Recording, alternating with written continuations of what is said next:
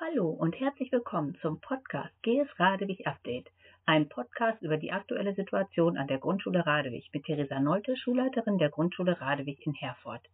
Heute ist der 19. September 2021. In diesem Podcast spreche ich über die aktuelle Situation und wie wir unsere Kinder auf dem Weg in die Welt und die Online-Welt unterstützen und begleiten können. Der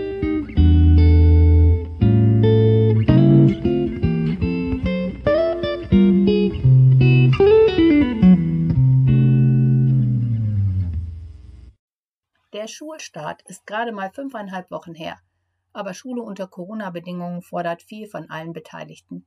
Das Unterrichten mit dem Mundschutz ist für Kinder und Erwachsene sehr anstrengend. Durch den Mundschutz ist jeder schlechter zu verstehen und es wird anstrengender, sich auf das Zuhören zu konzentrieren. Zweimal in der Woche müssen wir die Kinder testen. Und dann beginnt das Warten, ob der Pool der Klasse positiv ist und am folgenden Tag eine Einzeltestung durchgeführt werden muss.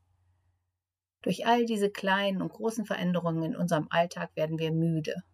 Wir alle wünschen uns ein Zurück zur Normalität, zu einem Leben vor der Pandemie. Leider weiß keiner, wann dies wieder der Fall sein wird. Ich merke, dass auch die Stimmung unter den Menschen angespannter wird. Es wird schwieriger, sich über Themen des Alltags auszutauschen.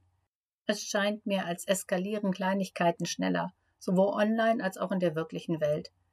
Aber ich bin auch immer wieder überrascht, wie schnell sich unfreundliche Situationen durch ein wenig Freundlichkeit verwandeln lassen. Die meisten Taten von Intoleranz oder Gemeinheit stoppen, sobald sich ein Zuschauer auf die Seite des Geschädigten stellt. Richard Culatta erzählt in seinem Buch Digital for Good von einem Mädchen mit dem Namen Christine Lane. Sie konnte sich für ihren Schulabschluss kein neues Kleid leisten und eröffnete eine GoFundMe-Seite, auf der sie ein altes Kleid zur Auktion anbot. Sie postete ein Bild, in dem sie dieses Kleid trug. Einige der Kommentare, die sie erhielt, waren sehr gemein, nannten sie fett und hässlich. Es kostete Christine viel Überwindung, sich auf diese Post zu antworten, aber sie schrieb, bitte hört auf, solche Kommentare zu schreiben, es tut mir leid, wenn ich nicht eurem Schönheitsideal entspreche. Unglücklicherweise hörte das Posten dadurch nicht auf, im Gegenteil, sie wurden nur noch schlimmer.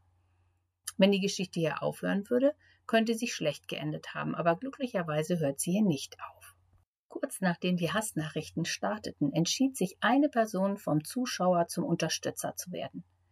Aktiv bemühte sich diese Person um eine inklusive Welt, indem sie schrieb, dass Christin wunderschön aussehe, von innen und von außen. Andere folgten diesem Beispiel. Hunderte von Menschen fluteten Christins Seite mit positiven Kommentaren. Christine sagte, diese Kommentare gaben ihr ein gutes Gefühl und machten ihr bewusst, dass sie nicht alleine ist.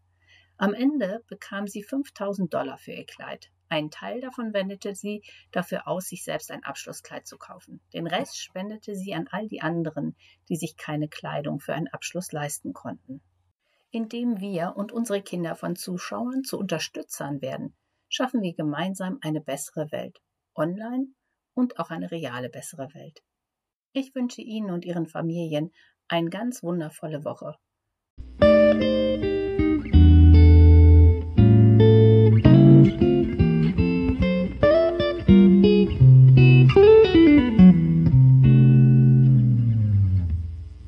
Haben Sie eine wunderbare Woche.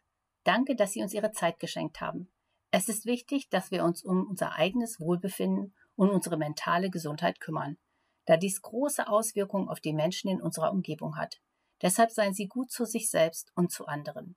Ich hoffe, Sie hören auch in der nächsten Woche wieder zu. Ich wünsche Ihnen eine schöne Woche. Vielen Dank. Ihre Theresa Neute.